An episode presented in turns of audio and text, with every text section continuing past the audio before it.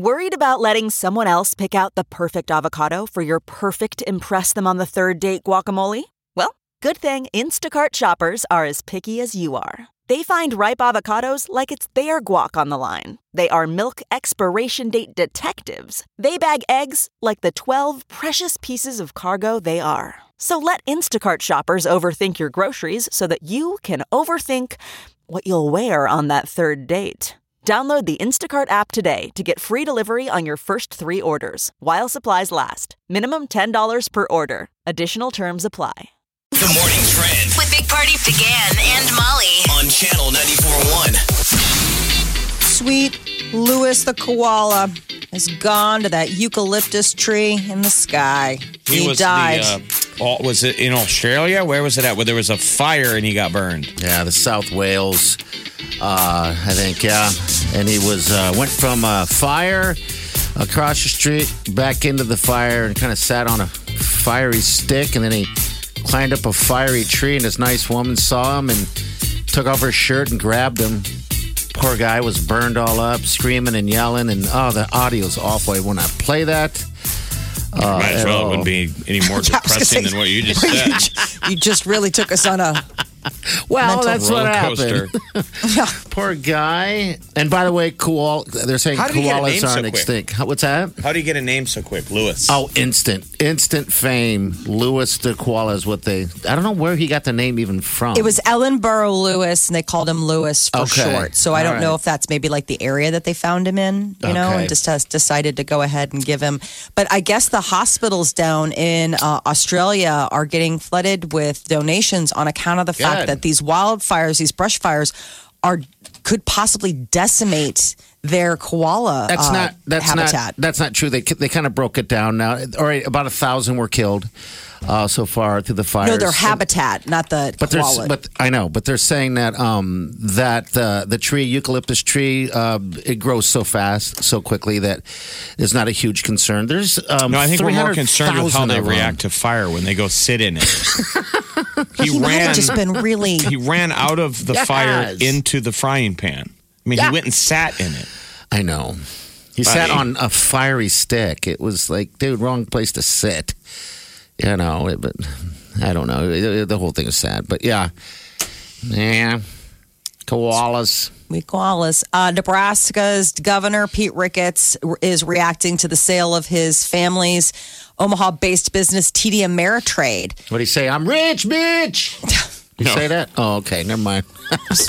He said, "I hope there's still time that Okay, maybe good. he can do something Okay. to, to uh, spare the loss of 23 you know so uh, charles schwab bought td ameritrade it's a 26 billion dollar all stock deal but the big catch in it is the fact that they are moving the headquarters to a texas uh, fort worth texas suburb so that would mean a loss of a lot of of Poss- high level jobs here there's- Yeah. 2,300 is what the paper says. 2,300 workers Okay. in Omaha.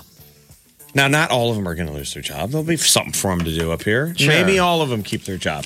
We won't We know for know. like what a year before they even make that because it's still got to get approved. There's a lot of like stuff it's going to to happen, happen. but there's still a lot of machinery in the way. You know, Yeah, red look, tape. Look what happened here. I mean, it took forever um, when we The got one sold, thing that the know? press release did say is that there would be an elimination of overlapping and duplicative roles. So that is the one, you know, concern or head scratcher. It's like at, once they dive into it more, figuring out what that is. But the, I guess the details This they're is the- saving for a later date. This is the part of the show where we're trying to figure out who can be more depressing. I still think the koala bear story. You win. so far, this is not even over yet. This Unless we find out the TD Ameritrade employers are being replaced by koala bears. Ooh, then we all win. In Dallas? Yeah. Or is that a happy story? if you found out you're getting fired, but you're being re- replaced by- by an adorable koala bear, I mean, no No. one's going to be sympathetic to you. No, no, they were giving them names. Heist of a lifetime. German police are on the hunt for thieves who reportedly made off with over a billion dollars worth of treasure. This is an unbelievable heist. It, they broke into the Green Vault in the Dresden uh, Museum early yesterday morning. It has one of Europe's largest collections dating back to the Baroque period. It's amazing how they did it too. You'd think that that would be uh, impossible to cut off the power that shuts off the alarms. They cut the power off to all the traffic signals, like almost as a diversion, so people Yeah. were responding to other things. I'm sure they planned this thing for a million years. Wow. Pretty neat stuff, though. Uh, gilded ostrich eggs, a sword uh, covered in 800 diamonds. Did you all say kinds gilded of ostrich eggs? Oh, yeah, stuff like you'd see out of a movie. We didn't think they really had all these kind of jewels, like This is Ocean's diamonds Eleven. dripping on everything. I mean, everything's like diamond encrusted, all these different metals and applets. I mean, they have like a, ha- a hat pin that's worth like a bagillion dollars. It's bizarre. And there's a reason it's in a museum. Nobody's actually walking around with these, but Yeah, they're yeah. priceless gemstones. And they think that maybe the thieves got off in a limousine. Oh, they even That's took how off they- in a limousine. we rich. no kidding. They're hanging out the window, uh, the, the, the roof. All right. 938 9400. Uh, weather, I mean, that is the issue here for the next couple of days, powered by Exarban Air it's Heating and Air. We got mid 30s today. We got winds coming at us later tonight that are pretty impressive 50 mile, 50 mile an hour gusts of winds. later on tonight. But it'll still be windy down there. For so state championship football is tonight. Congrats to Skutt who won the Class B title last Yeah. night. But tonight is uh, Bell West versus West Side down in Lincoln. So that could be goofy weather with the rain coming down and the wind blowing. Oh, the winds. and then maybe the drive back could get interesting with um, if those wind gusts get up to 50 miles an hour. They're saying the snow would be done by 3 a.m. Okay. Good luck to the team. But I mean, this is a this is a nationwide system that's blowing through. These winds that are out in California and Oregon today, they're saying they would be if it was a hurricane, it'd be a category one. So California would get it's going to get flash floods and snow, a ton of snow in the Rockies. So this is snow and wind. It's a big system blowing across the country. This is the Big Party Morning Show. On Channel 94.1. This is Morgan. Morgan, good morning to you. Thanks for jumping on. Yeah, good morning. Uh, you were uh, one of the winners for the uh, big ass uh, uh, epic adventure that we had uh, to go see Post Malone. Yes. Tell us how it went. You'd called us before you had jumped on that plane to help Yeah. us. You just want to catch up with you, make sure everything worked out great for you. How, how'd it go? Oh, it was awesome. Uh, the concert was amazing. Disneyland was awesome. It's actually funny that you played Circles because that was the one song he didn't perform. Circles? And I looked up, yeah, so I looked up his set list, and he typically does. He replaced it for another song that I hadn't really heard before. But other than that, it was fantastic. Because you saw him what the the Sunday night or the Saturday night? Saturday night. Saturday night. Okay. Okay. Yeah, I Because can't believe you didn't play all the hits. I mean, the- something like Circles, I know. you're like I missing know we had so many hits, but yeah, I'm, I was surprised that he changed that one for a lesser known song. But yeah, did he have a beer in his hand during the whole uh, deal or what? not during the entire thing, but he did have one up there.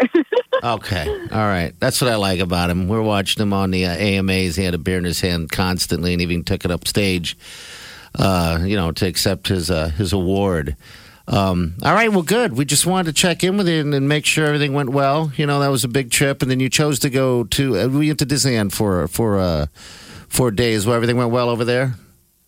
oh yeah, for sure. We went to downtown Disney. I didn't realize there were so many different parts of the park. And they have a bunch of different restaurants and things down there. And we went to one place called Black Tap, and they have a bunch of different crazy burgers and crazy shakes. So we had a pizza burger that was bomb. And then we had uh, a crazy shake that it was like a cookie crazy shake, and it had a cookie ice cream sandwich in it. and like, yum. it was massive. yeah, it was so good. All right. Very nice. Very nice. Well, good. Yeah. Thank you for listening. And that's awesome. I'm Is glad there- you had a good time. Is there anything we could have added to the trip? Because we tried to add everything in the kitchen sink. Is there anything else we could have added other than him Um, playing I circles? feel like- right. Yeah. I feel like really it's just the transportation in California is so hard. I mean, we blew through that Uber gift card so quickly. Yeah, it got eaten up Uh, quick. but- Okay. okay. Oh yeah, yeah. Because the airport's an hour away, and so I'm glad we looked it up ahead of time. Because we ended up booking a shuttle round trip to the hotel, and then we used the Uber gift card just to get around and do things in the Anaheim area. Do you So, think you'll go back? You want to go back? Oh yeah, I would love to go back. I've been to California once before, but I would like to explore Los Angeles more. And like again, you know, it's like an hour away from everything else that we were doing. So I'd like to just go back and check out more of like the Hollywood, Los Angeles kind of zone. Okay. well, very awesome then. So we need more circles by Post Malone and more Yes. cash, more spending. What if he forgot or something. I guess Something it must have happened because the same set list. I'm with you. I looked it up too. It's usually between stay. Yeah. He does stay acoustic and then goes into circles and then into go flex. And the night of your show, Right. it was stay into go flex, no circles. So Huh. maybe, Right. maybe Yep. uh, something happened. Did you know that he was Yeah. he was playing? Uh, what was he playing? Pong uh, behind uh, backstage. Uh, beer pong. I don't know. Yeah, he's playing beer pong, and he uh, won fifty thousand dollars. I uh, heard you guys the opening about act did. that. Yeah, the opening act won fifty th- or gave paid fifty thousand dollars to him. Yeah, that's crazy. Isn't that nuts? hey, well, thanks, Yeah. dear. We just wanted to touch base with you real fast, make sure you had a good time, and see if there's anything you we need to add. it. It was amazing. Oh, yeah, you thank betcha. you so much. All right, take care, Morgan. So the opening act when he's here in February, Tyla Yaweh got paid fifty grand in a high stakes game of beer pong Okay. when to they did in. L.A. Yeah, Post had to pay Tyla Yaweh. No, no, that guy had to pay Post. Oh, he That's the thing. The opening act had to, had to pay Post the fifty grand. fifty thousand dollars. You're like, oh man, I think that's like my entire spending money for the whole tour. Yeah, yeah. So that must have been the show. uh, Saturday last or weekend. Sunday. Yeah. So then he takes a break and then kicks off this next leg, which is where Right here in Omaha. pretty yeah, cool. And we'll That's have going to be a killer show.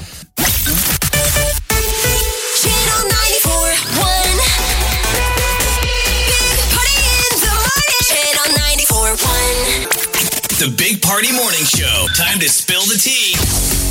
Well, apparently, this guy at Sean Appalled has a lot of free time on his hand because he hired uh, Mark McGrath to make a breakup video that has turned out to be a bit of a prank.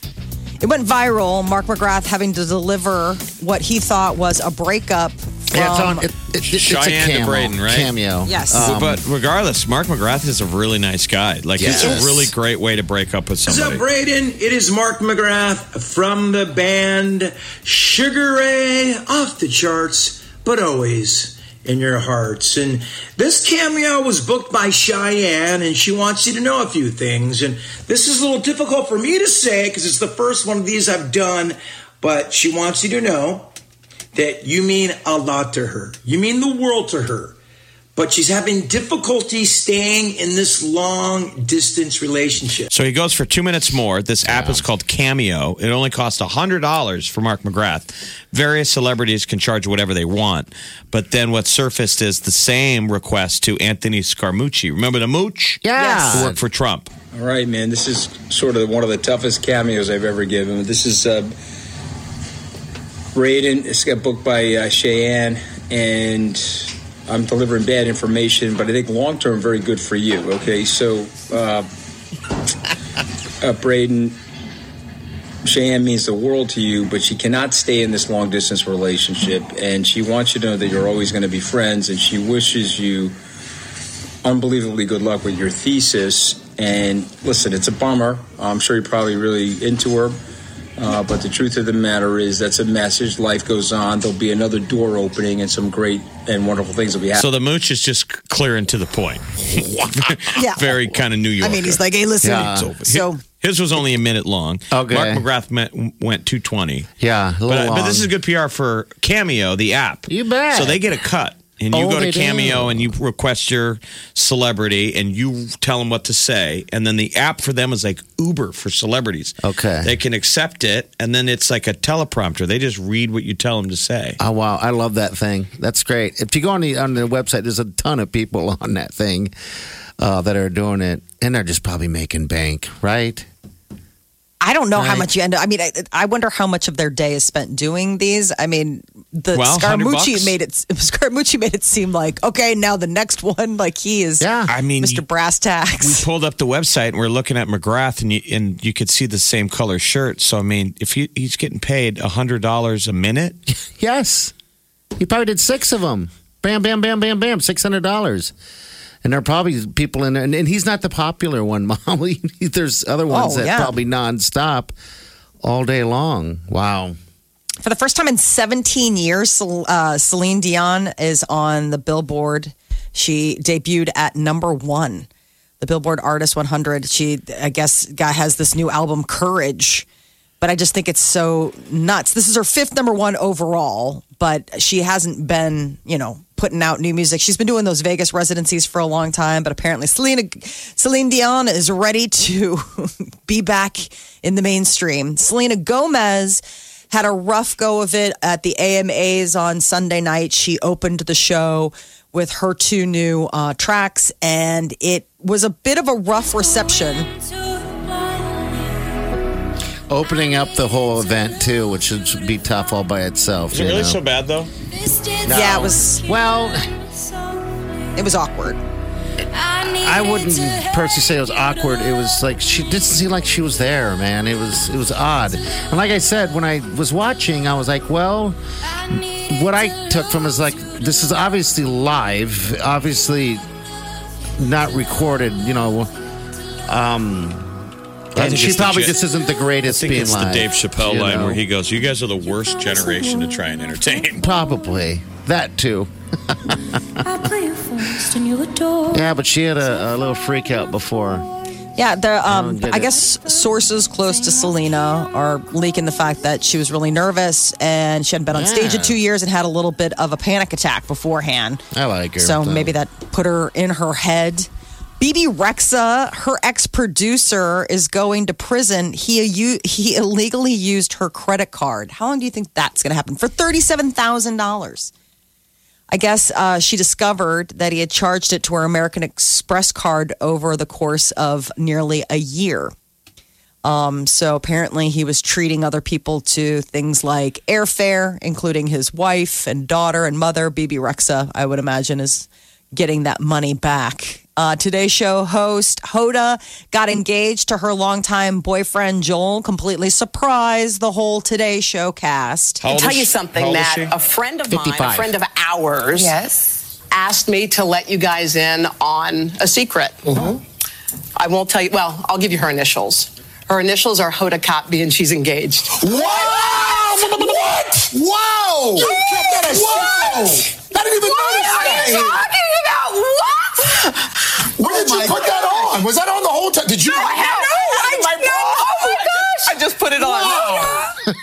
So, has she ever been married before?